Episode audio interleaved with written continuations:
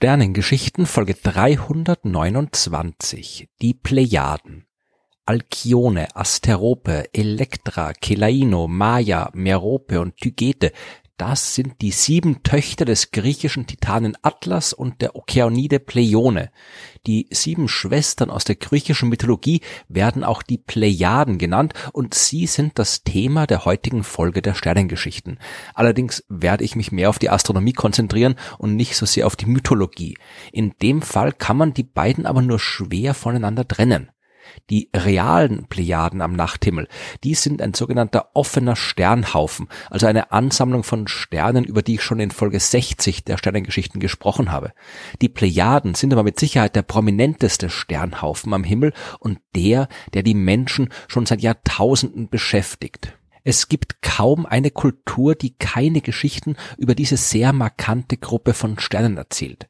In der nordischen Mythologie der Wikinger waren die Plejaden zum Beispiel die Hühner der Liebesgottin Freya. Die Cherokee in Nordamerika, die haben in den Plejaden sieben Jungen gesehen, die ihre religiösen Pflichten vernachlässigt haben und lieber spielen wollten. Die sind so schnell durch die Gegend gerannt, dass sie in den Himmel aufgestiegen sind, wo man sie heute noch sehen kann. Die australischen Ureinwohner, die haben in den Plejaden die sieben Karatgurk-Schwestern gesehen. Die waren die ersten, die das Geheimnis des Feuer entdeckt haben und haben alle glühende glühende Kohlen mit sich herumgetragen.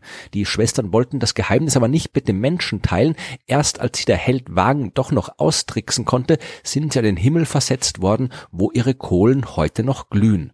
Es gibt noch jede Menge andere Geschichten aus allen Teilen der Welt. Neben der Mythologie haben die Plejaden aber auch ganz praktischen Wert für die Menschen gehabt. Ihre Sichtbarkeit am Himmel, die hat den Zeitpunkt von Aussaat und Ernte angezeigt und auch auf der 3600 Jahre alten Himmelsscheibe von Nebra hat man die Plejaden genutzt, um Schaltregeln zu definieren, mit denen man Mond- und Sonnenkalender in Einklang bringen kann, wie ich schon in Folge 296 der Sternengeschichten ausführlich erklärt habe. In der griechischen Mythologie, aus der wir viele heutige Bezeichnungen am Himmel abgeleitet haben, da waren die Plejaden die schon anfangs erwähnten sieben Töchter äh, des Titanen Atlas und der Pleione, die, die beiden kommen aus der ersten Generation der griechischen Götter.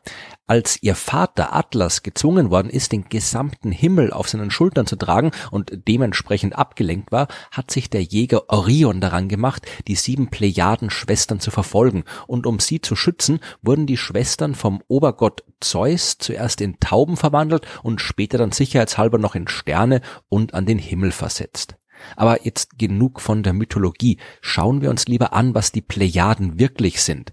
Meistens und äh, sicherlich auch aufgrund der griechischen Mythologie wird der Sternhaufen der Plejaden auch als Siebengestirn bezeichnet. Und tatsächlich kann man mit freiem Auge sieben Sterne erkennen. Je nach Bedingungen aber auch nur sechs oder gleich neun.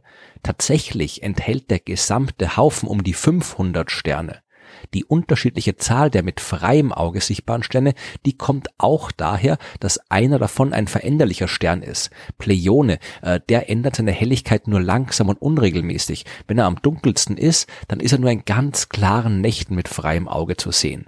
Der hellste Stern des Haufens, das ist Alkione, gefolgt von Atlas, Elektra und Maya. Man kann den ganzen Haufen am nördlichen Himmel fast das ganze Jahr über am Himmel sehen. Nur zwischen Ende April und Anfang Juli verschwindet er in der Nacht hinterm Horizont. Ansonsten kann man den Haufen leicht erkennen. Der befindet sich im Sternbild Stier, ein bisschen oberhalb des Sternbildes Orion und unterhalb des Sternbildes Perseus.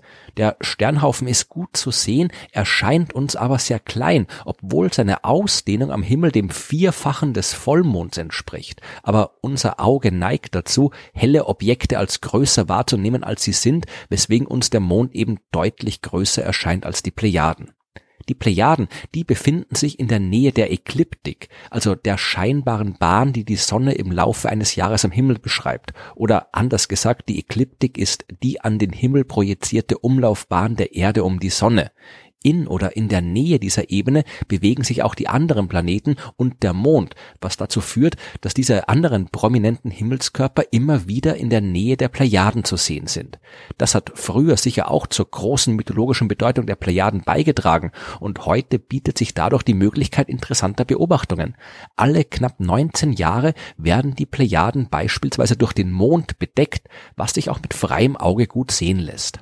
Aber trotzdem die Plejaden schon seit Jahrtausenden aufmerksam von den Menschen beobachtet worden sind, verbergen sie immer noch das eine oder andere Geheimnis. Da ist zum Beispiel die Sache mit ihrer Entfernung. Wie man Entfernungen der Sterne messen kann, habe ich ja schon in den Folgen 19, 20 und 21 erklärt. Die simpelste Methode ist dabei die Parallaxenmethode. Wenn man unter verschiedenen Blickrichtungen auf ein Objekt schaut, dann scheint es seine Position vor dem Hintergrund zu verändern. Das können alle leicht ausprobieren, wenn man den Daumen der ausgestreckten Hand mal mit dem linken und mal mit dem rechten Auge betrachtet. Der Daumen scheint dann vor dem Hintergrund hin und her zu springen und aus der Größe dieser scheinbaren Bewegung kann man den Abstand berechnen. Mit Auge und Daumen kommt man bei den Sternen natürlich nicht weit, aber die Erde bewegt sich ja um die Sonne und man kann die Sterne zum Beispiel mal im Januar und mal im Juli betrachten. In diesem halben Jahr hat die Erde ihre Position um 300 Millionen Kilometer verändert und damit blicken wir aus einer ganz anderen Richtung auf die Sterne. Mit dieser Methode und anderen Methoden ist man auf eine Entfernung zu den Plejaden gekommen, die knapp 440 Lichtjahren entspricht. Die verschiedenen Methoden, die stimmen auch alle überein, mit einer Ausnahme. In Folge 87 der Sternengeschichten habe ich vom Hipparcos-Satelliten erzählt und seiner zumindest damals noch genauesten Vermessung von Sternpositionen, die es gab. Hipparchos, der ist bei den Plejaden auf eine Entfernung von 390 Lichtjahren gekommen, also ein Unterschied von mehr als 10 Prozent zu den anderen Messungen. Das lässt sich nicht mehr einfach durch irgendwelche Ungenauigkeiten der verschiedenen Methoden erklären.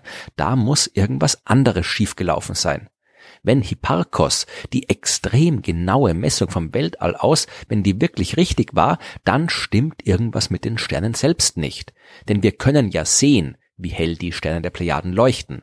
Diese scheinbare Helligkeit ist aber eben nur die scheinbare Helligkeit, die hängt vom Abstand ab. Ihre wirkliche Helligkeit ist die absolute Helligkeit.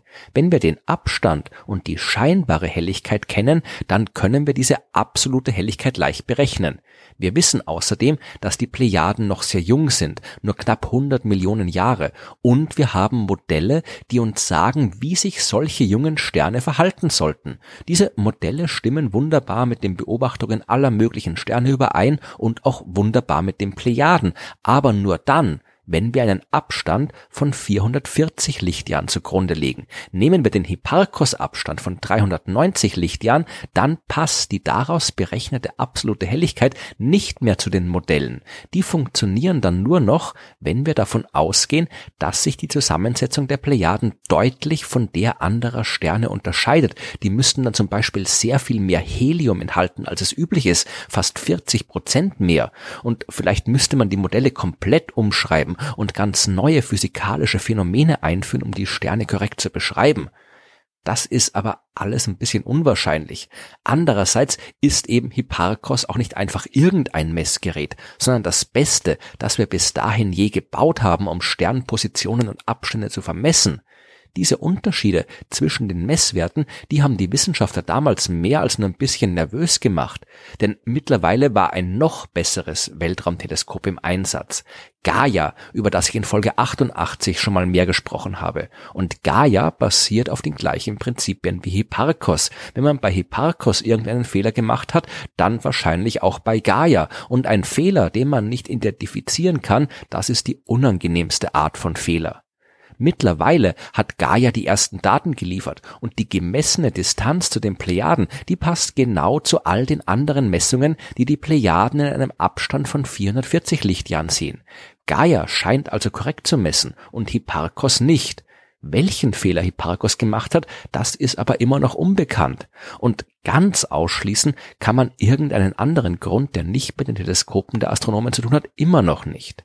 Die Plejaden beschäftigen uns also weiter. Vor Jahrtausenden haben wir unsere Vorstellungen von Göttern, Dämonen und Helden an den Himmel projiziert. Und heute sehen wir dort unsere wissenschaftlichen Kontroversen und vielleicht die Möglichkeit, ganz neue Dinge über die Sterne herauszufinden.